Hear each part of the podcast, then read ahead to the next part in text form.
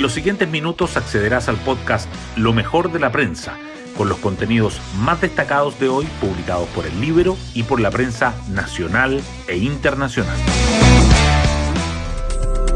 Muy buenos días, hoy es miércoles 15 de marzo de 2023. Soy Matías Zamora y este es el podcast Lo mejor de la prensa producido por el libro.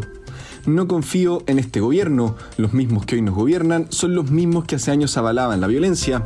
Estas palabras corresponden a la viuda del carabinero Alex Salazar, quien falleció ayer luego de ser atropellado intencionalmente en un control de tránsito. En este contexto, el gobierno enfrenta un complejo escenario. Justo cuando el uniformado estaba grave, la ministra Toá citó en la moneda al general director Ricardo Yáñez para que aclarara sus dichos en los que emplazaba a los parlamentarios para acelerar la agenda legislativa que les entrega más facultades. Tras conocerse la muerte del uniformado, el presidente Boric lamentó la noticia y agregó en Twitter, Carabineros cuenta con todo nuestro respaldo y su familia no estará sola. Hoy destacamos de la prensa. Las razones del ya basta del general Yáñez, 891 carabineros heridos en tres meses y una dilatada agenda legislativa.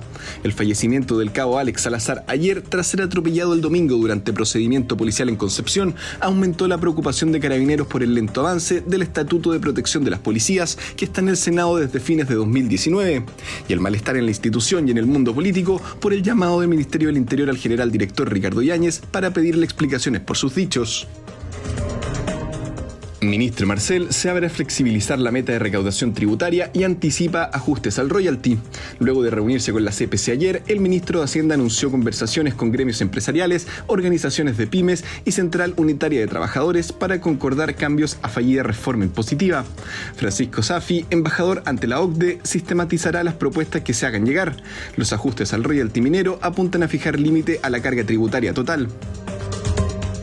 Comisión experta vota hoy estructura del anteproyecto de constitución. El Pleno está citado a las 15.30 horas para votar indicaciones a propuesta de índice de la mesa.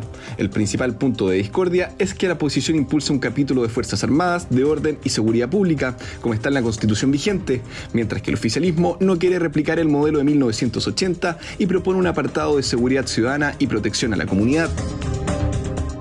Interior informa de 20.000 expulsiones sin ejecutar y alude a Venezuela como un gran problema. La ministra Carolina Toá presentó la cifra acumulada entre 2003 y 2022 a diputados, explicando que entre las razones están que tiene un trámite muy engorroso, la coordinación operativa bastante compleja y la falta de cooperación de naciones como Venezuela. Uno no expulsa a cualquier lugar, expulsa al país de origen y si no da las facilidades es muy difícil ejecutarlas. Gobierno y gremios ven que Chile tiene recursos para evitar casos como el de Silicon Valley Bank.